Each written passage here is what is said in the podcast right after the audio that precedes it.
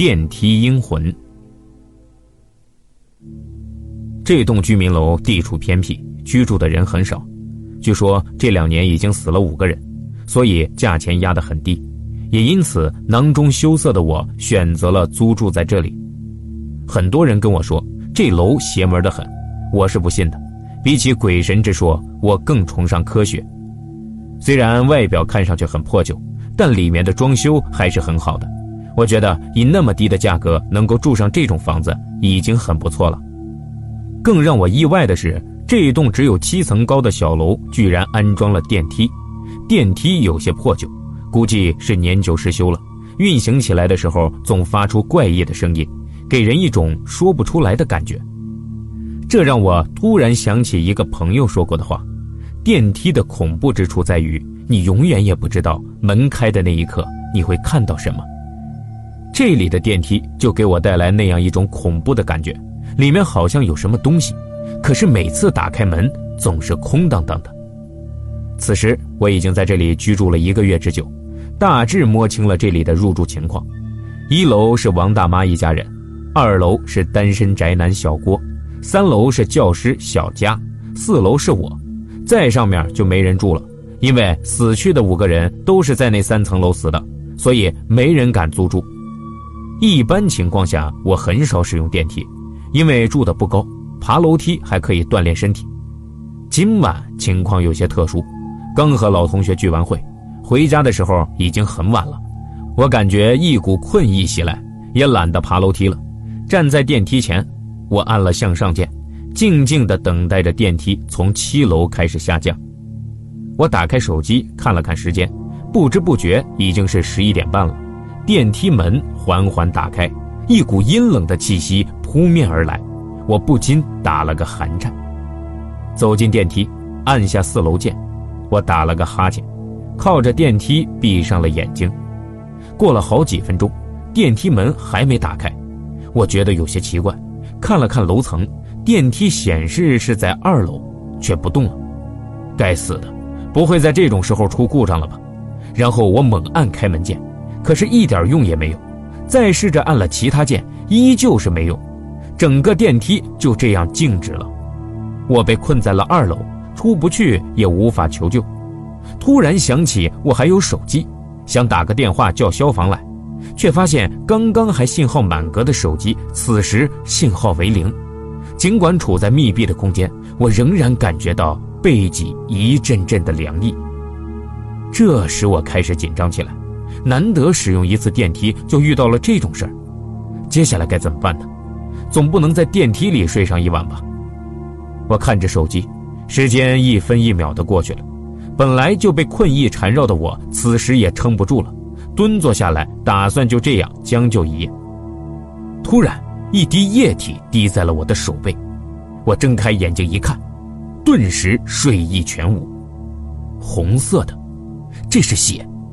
抬起头一看，一个浑身是血的婴儿爬在上面，头以一种诡异的角度扭曲着，他对我伸出了被血染红的小手，我捂着嘴。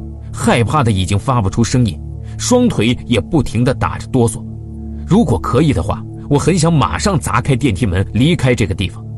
可是此刻我却一丝力气都没有，只剩下无尽的恐惧。眼睁睁看着那婴儿慢慢顺着电梯爬下来，所过之处一道道血痕弥漫。他咯咯地笑着向我靠近，他的动作很快，一下子就爬到了我身边，一会儿哭。一会儿笑，表情很是狰狞，那血淋淋的小手硬生生地插入了我的心脏。小宁，小宁，隐隐约约听到有人在叫我，睁开眼睛一看，原来是王大妈。你这孩子怎么在电梯里就睡了？多冷啊！小心别感冒了。我昨天回来有点晚，嘿嘿。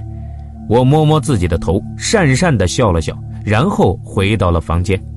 想起昨晚的事儿，真的只是个梦吗？可是电梯看起来并没有发生故障，该不会我昨天根本没按四楼就直接睡着了吧？也不知为何，我突然有个想法，我向公司请假一天，特意去走访了以前搬走的部分人，想要打听一些有关那个婴儿的事。那个婴儿被他妈妈就这样丢在了电梯里。本来是想着能有个人捡去抚养的，谁知道电梯出了故障，直接从七楼下坠，那婴儿啊就这样活活给摔死了。你是没看到，那孩子长得可俊了，哎，可惜了。说话的是一个八十高龄的老奶奶，她在那楼里住了十几年，后来楼里出了人命，他也就搬走了。谢谢您。我也是听说有人晚上听到过婴儿的哭声，觉得有些可怕，就来问问您。我对着他笑了笑，说出了这个蹩脚的理由。他还是不肯走呀，唉，怨恨太重了，都杀了四个人了，他还是不肯收手吗？老太太的神色变得复杂，微微有些叹息。我原本还想多问些事情，他却什么也不肯说了。奶奶。那我先走了，孩子，解铃还需系铃人。他靠在门边，终是忍不住多说了一句：“谢谢。”我回过头对他招招手，然后走了。回到楼下，就看到一群人在围观，我突然有种不太好的预感。挤过去一看，是王大妈。今天早上还在跟我说话的王大妈，此时躺在地上，没了呼吸。心脏处一个很大的血洞，警察忙着疏散人群。我知道是那个孩子干的，可是没人会信我，一个死去的孩子会杀人。余光瞥向电梯，我看见那个孩子趴在电梯上，歪着头看我，捂着嘴偷笑，全身是血，看上去可怕极了。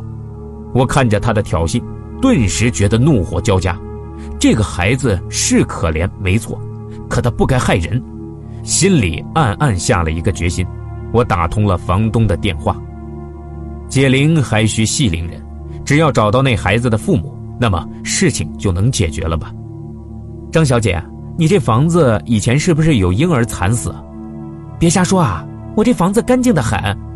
张小姐显得有些紧张，我希望你能够配合我说实话，这房子不干净，那孩子怨气重，害死了很多人。这，他有些犹豫，想必他自己也明白，不然也不会自己出去租房子住。为了大家的性命着想，请你把那孩子父母的联系方式给我，好吧？希望你能解决这件事儿。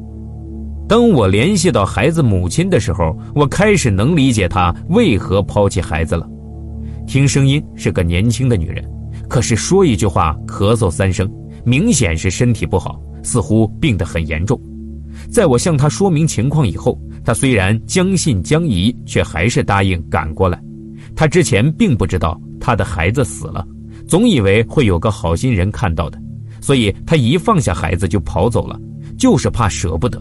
谁知道，你是说，宝宝死了？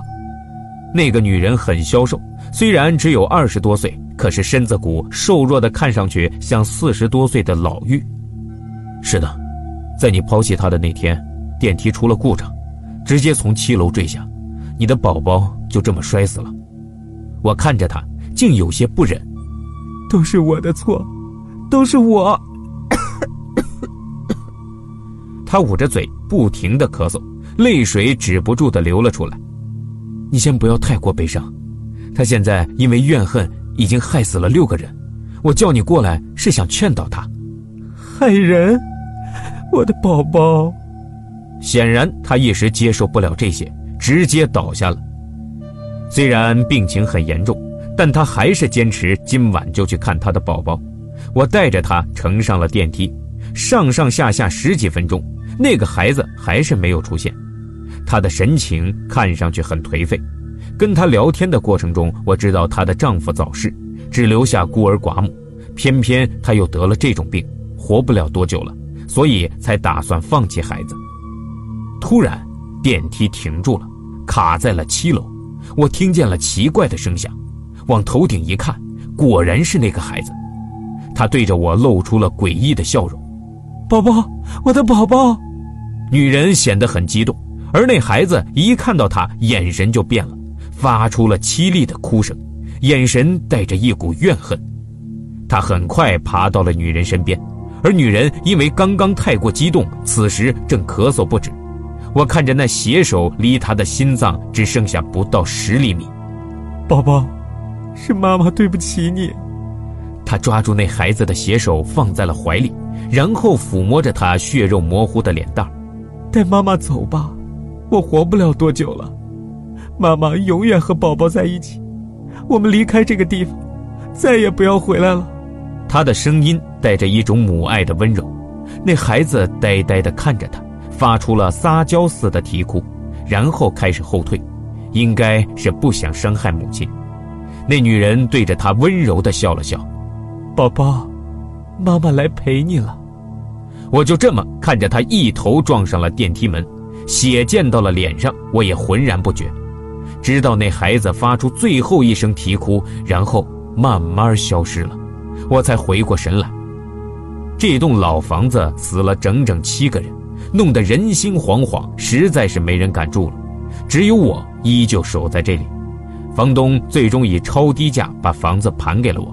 每当我乘坐电梯的时候，总会不经意地想起，这里曾经囚禁了一个英灵的魂。